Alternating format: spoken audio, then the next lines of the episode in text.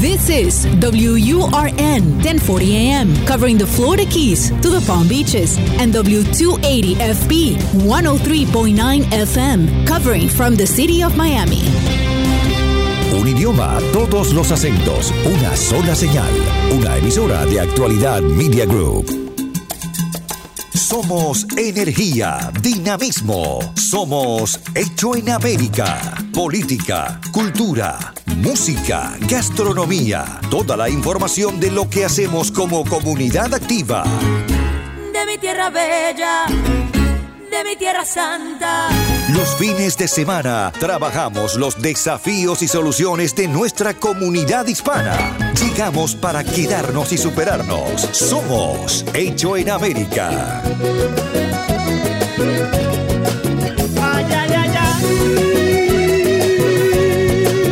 Muy buenas, buenas, buen fin de semana. ¿Cómo le va? Aquí estamos acompañándolo como siempre en Hecho en América, aquí en el aire de actualidad radio, en la 1040, en la M y también en la FM, usted ya sabe, 103.9 en el dial de la frecuencia modulada. Eh, como todo noviembre, uno espera todo el año eh, para que llegue la famosa Feria del Libro. Bueno, eh, ustedes ya han sabido incluso en este programa que la Feria del Libro como tal tiene actividades durante todo el año, pero por supuesto que noviembre es la, la fecha máxima, ¿no? La, la, fiesta máxima de la literatura en Miami con la Feria del Libro. Pero no escapa a nadie el COVID y tampoco a la Feria del Libro. Por eso vamos a hablar con Mariela Gal, ella es eh, manager del programa de autores iberoamericanos de la Feria del Libro del Miami Dade College. Este año celebran la edición número 37, pero va a ser virtual, lo cual tiene, creo yo, alguna, alguna serie de beneficios que los vamos a charlar con ella. Hola Mariela, ¿cómo estás? Buen fin de semana. Hola Diego, ¿qué tal? Buenos días a todos. Muy bien, muy bien y, y qué bueno, qué bueno escucharte. Y, y, mirá que el año pasado, más o menos para esta altura, dijimos, bueno, el año que viene veámonos a mi, también a lo largo del año y ya se nos fue el año volando. Sí, volando. sí, sí. Este año creo que más, más que habernos ido, se nos vino el año. sí, sí, es cierto, se nos vino el año encima. Pero la literatura ocupó un lugar especial. Mirá vos, ¿no? Como, como tanto encierro, tanta, tanto estar en casa eh, acercó a mucha gente a la literatura y eso en algún punto es bueno. Si tenemos que hacer un balance de lo bueno y lo malo del COVID, si algo tuvo, es eh, que mucha gente se echó tiempo para sí misma eh, y, parte de ese tiempo lo destinó a la literatura y eso no, es malo.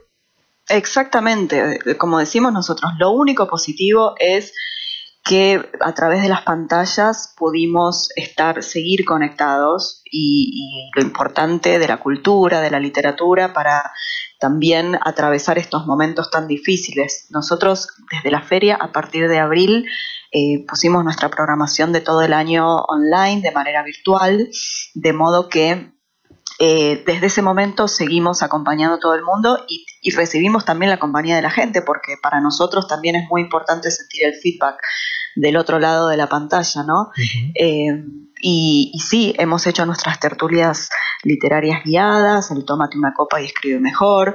Hemos implementado eh, también lo bueno de, que, de, de, la virtualidad, es que podemos conectarnos mucho más fácilmente con autores en, en partes del mundo que, que, en otros momentos sería más complicado.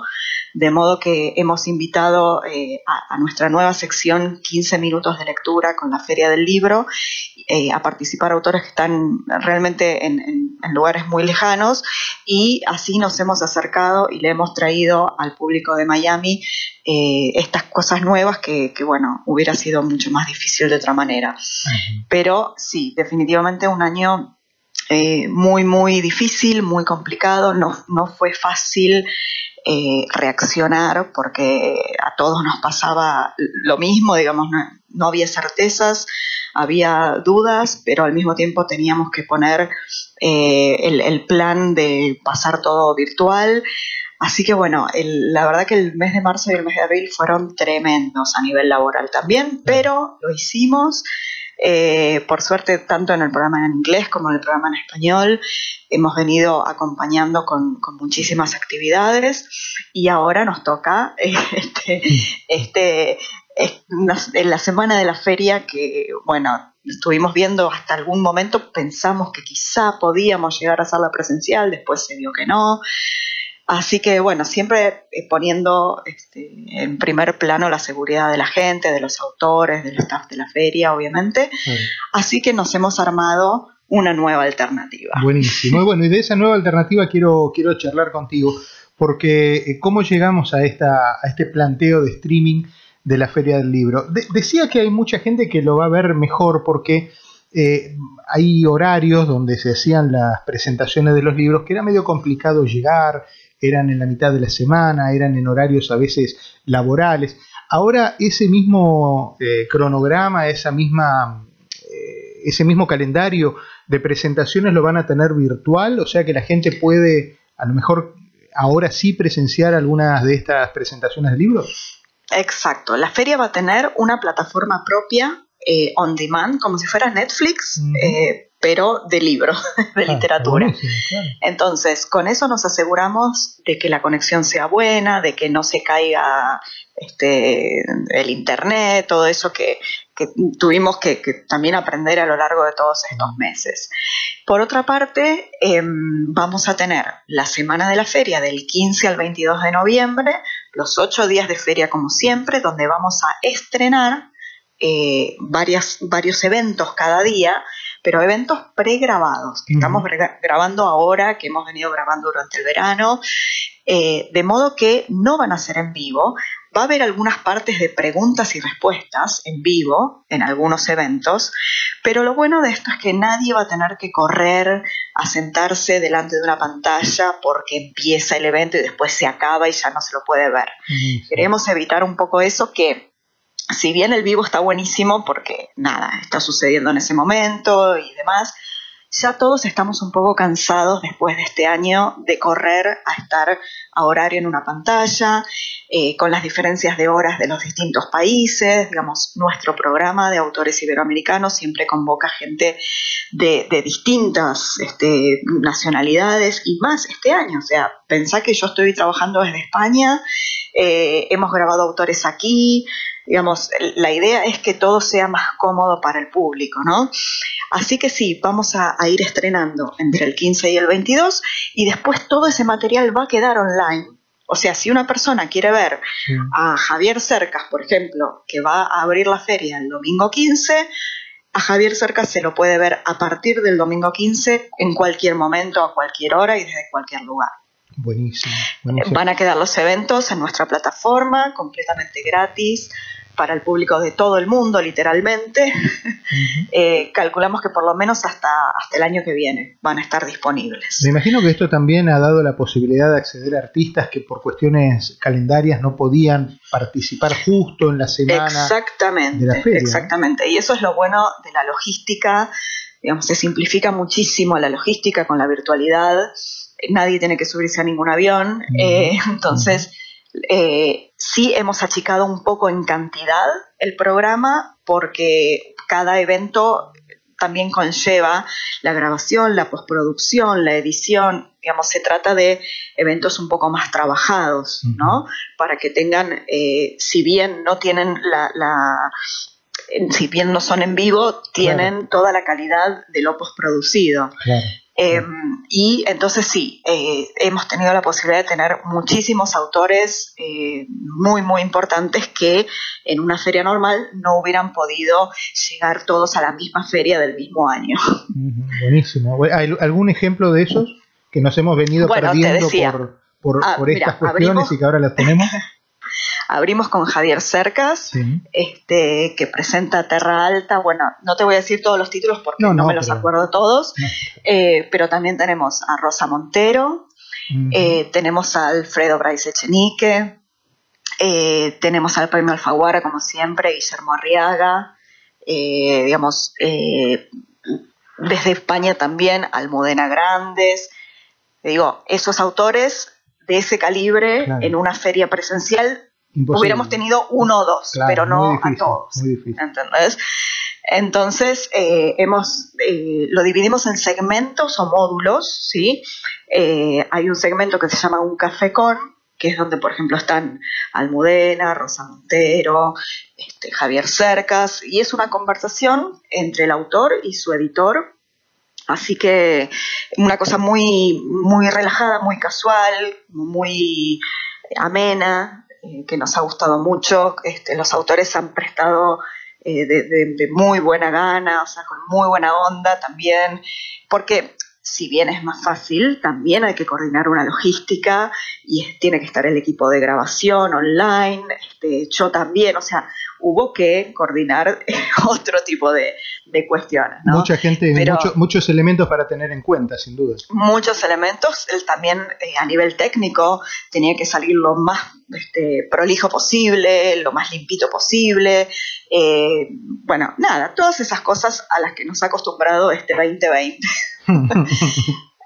este, después, por ejemplo, otras cosas interesantes eh, viste que este año se cumplen 40 años del éxodo de Mariel. Sí, claro. Eh, que bueno, en Miami nos parece que es un hito fundamental, que fue un momento muy importante, eh, y para la literatura también significó muchísimas cosas, y eso es lo que queremos reflejar en el módulo 40 años del Mariel donde tenemos entrevistas con, este, pensadores, autores, periodistas de la comunidad de Miami que eh, llegaron con, el Mariel o tuvieron mucho que ver también con el movimiento, el movimiento literario, la generación del Mariel, como se llamó ese movimiento, donde estuvo, no sé, Reinaldo Arenas o Carlos Victoria. Tenemos justamente por ellos una, una parte que se llama In Memoriam, en homenaje a ellos.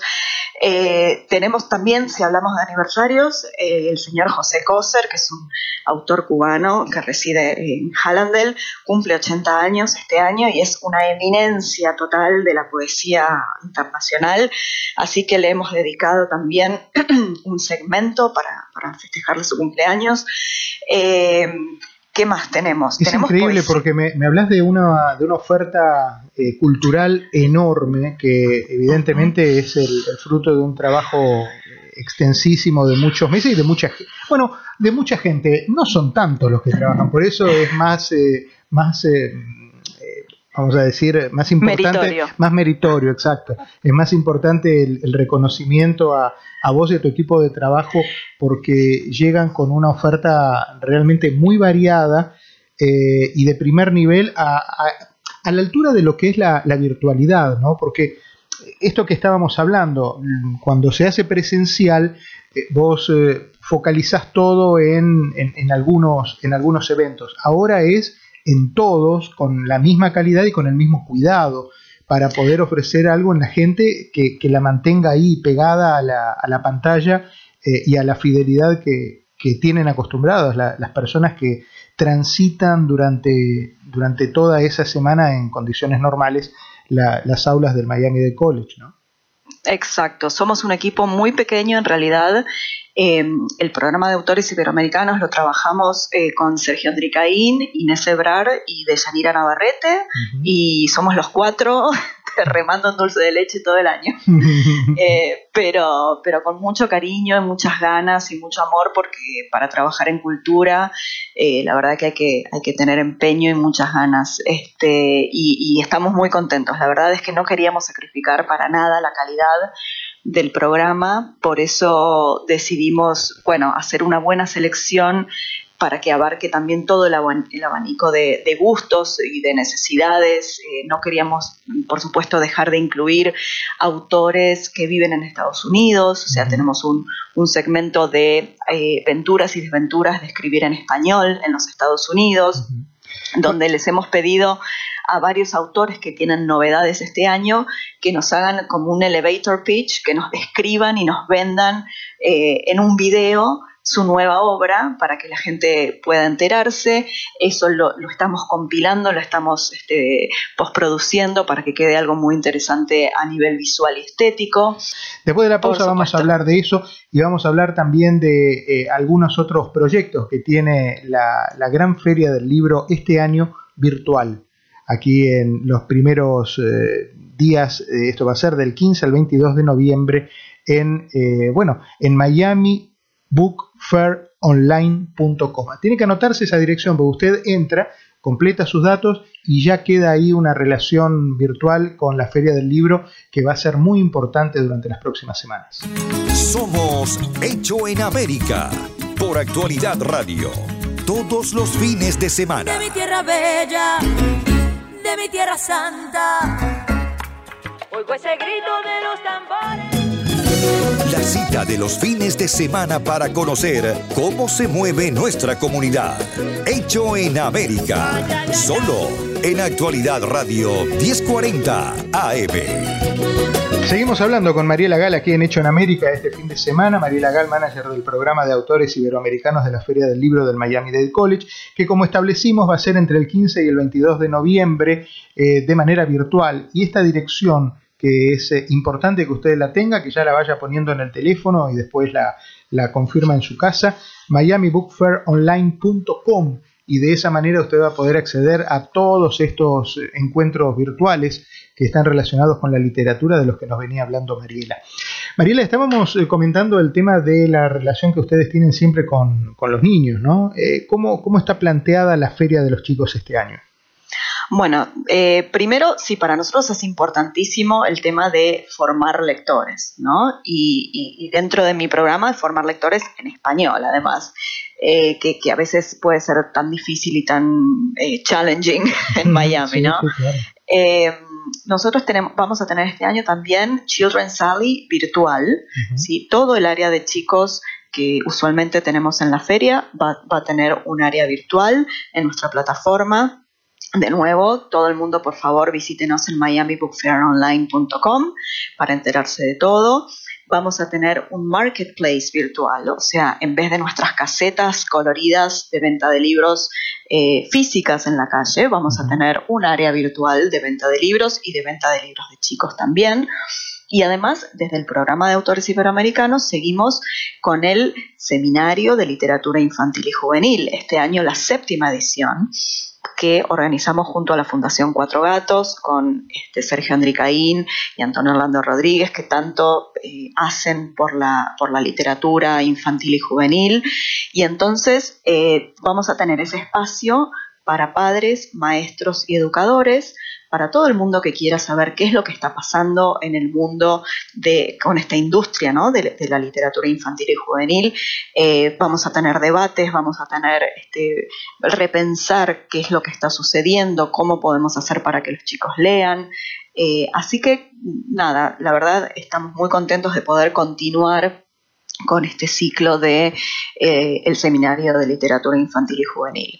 Em, Mariela, los, chicos, eh, me quedé con algo que, estabas planteando y es cierto, en una comunidad como, Miami es difícil eh, hacer que los chicos se acerquen al, mundo de la literatura en español.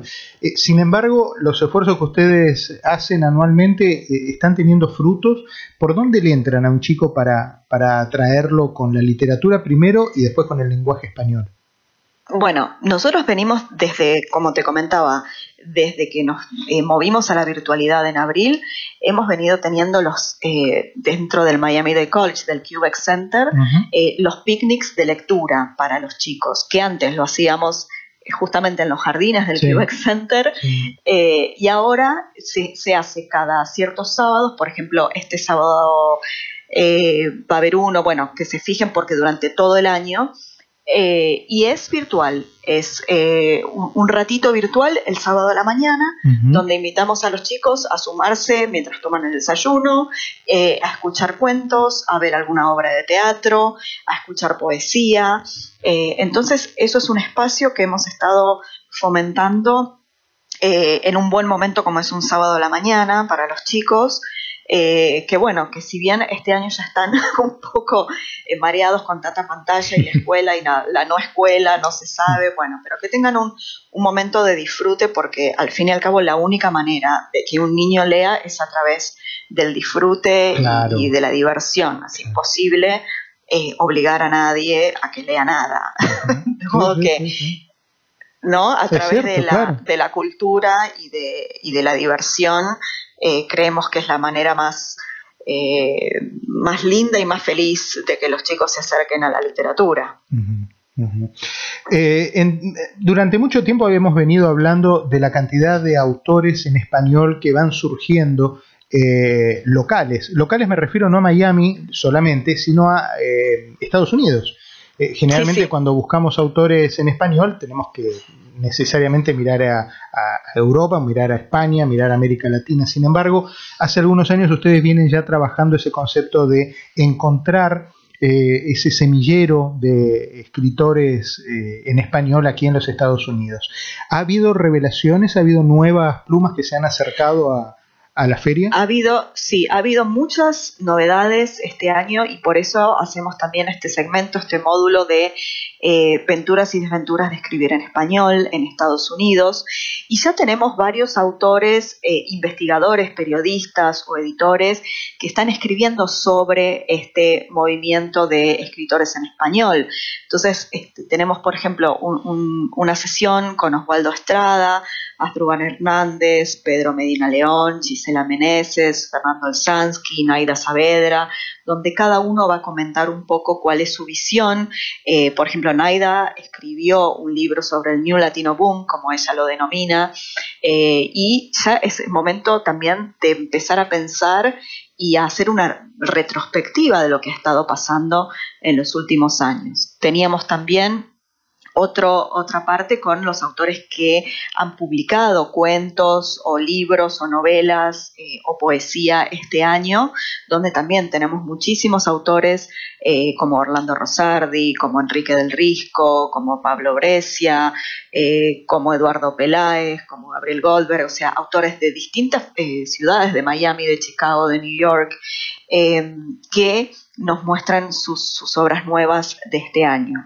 Así que la verdad es que es una, digamos, algo que viene pasando y sigue pasando y sigue pisando fuerte. Eh, así que, por supuesto que tiene su lugar en la feria, en la semana de la feria y además hemos estado presentando cosas y, dándole espacio a autores durante todo el año. Recordaba que en las últimas semanas tuvimos los argentinos el dolor de la pérdida de Quino, eh, que fue un, enorme dibujante, caricaturista, un observador de la vida a través de, Mafalda, y veía con, con mucho cariño, con mucha nostalgia a gente de distintas comunidades que se acercaban a, con la pena, ¿no? Y con el dolor de haber perdido también a Quino, porque perdían ellos también parte de, lo que para muchos era su infancia, porque quien más, quien menos fue creciendo en muchos países de América Latina con, con Mafalda. Eh, y recordaba, eh, por, qué voy a esta anécdota? Porque recordaba que Mafalda siempre ha tenido un lugar especial en, la feria eh, abierta, la feria en la calle. ¿Cómo, cómo sienten ustedes que puede generar esa nostalgia y ese extrañar la feria de la calle este, este año 2020? Bueno, hay cosas que son irreemplazables. No podemos pretender que eh, ofrecer una experiencia idéntica a la que siempre tenemos.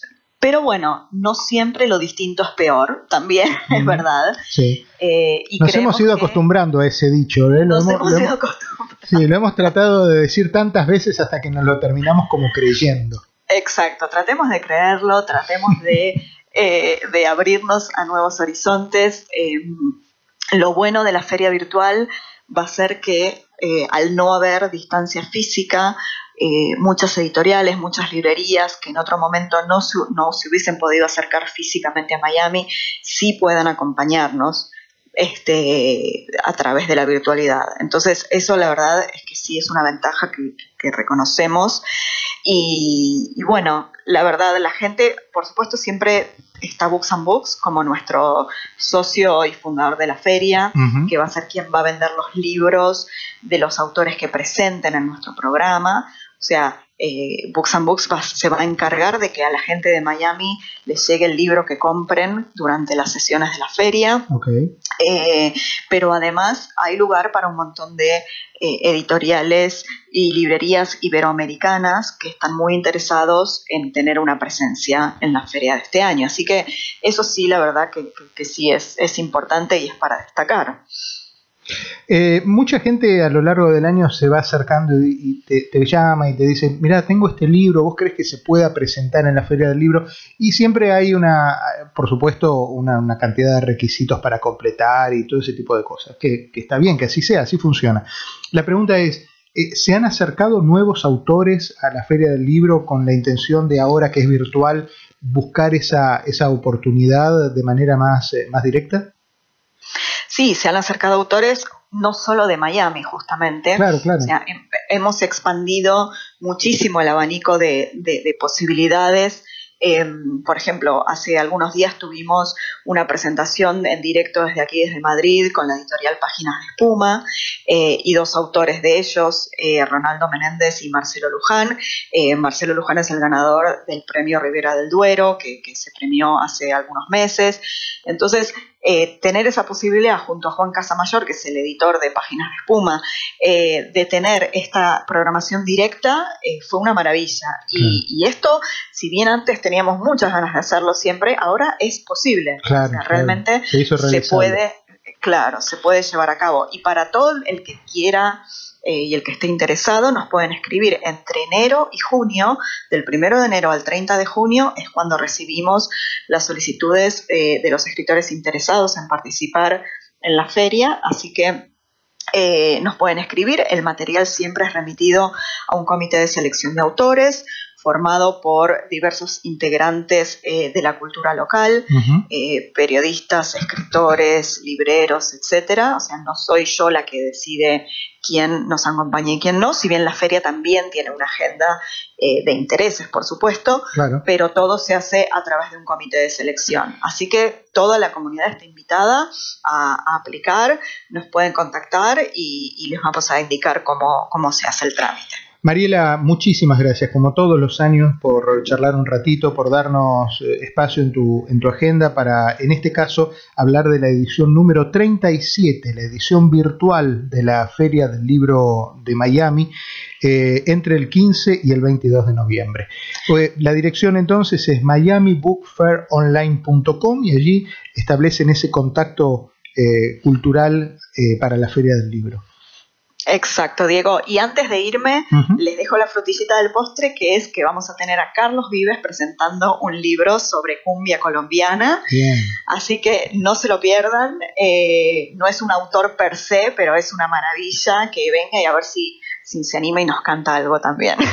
buenísimo, eh, buenísimo. Los esperamos a todos como vayan a Miami Book Fair Online, regístrense para recibir todas eh, las actualizaciones y los horarios y toda la información que necesitan. Y síganos también en Facebook, Miami Book Fair, en nuestro Facebook, para ver todos los eventos en vivo durante lo que va del año y, y lo que viene del año que viene. Mariela, muchas gracias. Un beso enorme. Un beso, hasta luego, muchas gracias. Hasta luego, Mariela Gal de la Feria del Libro de Miami. Y bueno, hasta aquí llegamos. El reencuentro, como siempre, el próximo fin de semana o a cada rato aquí en el fin de semana de actualidad 1040 y 103.9. Páselo bien.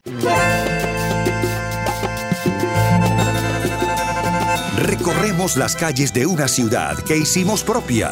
Tomamos sus costumbres, su ritmo, sin abandonar nuestra historia y raíces. Somos lo mejor de dos mundos. Hecho en América. En Actualidad Radio. Yo me